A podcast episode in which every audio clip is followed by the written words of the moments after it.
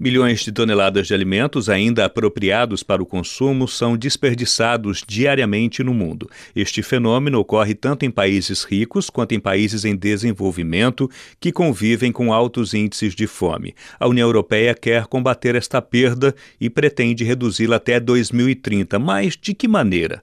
Vamos a Bruxelas saber mais informações com nossa correspondente Letícia Fonseca Surander.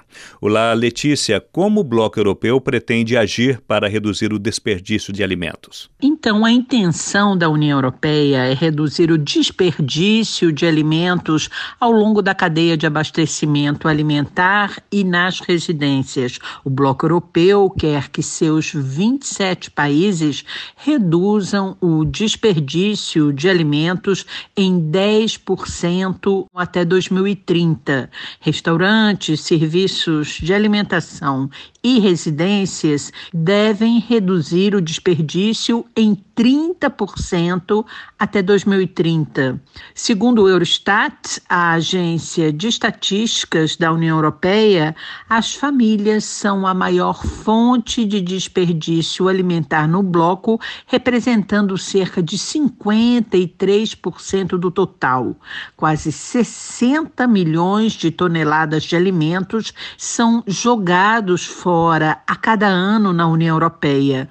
No entanto, o pacote de propostas legislativas recém-lançado pela Comissão Europeia não foi bem recebido por ambientalistas e pelos eurodeputados verdes, que pediram ao executivo do bloco maior ambição Além das consequências econômicas e sociais, Letícia, o desperdício de alimentos piora a situação da poluição e do aquecimento global, não é isso? É isso mesmo. Além do problema da fome, o desperdício alimentar, os processos para a produção desses alimentos desperdiçados correspondem a 8% das emissões de gases causadores do efeito estufa no mundo. A Organização das Nações Unidas para a Alimentação e Agricultura a FAO estima que até 1,3 bilhão de toneladas de alimentos são desperdiçados atualmente no planeta.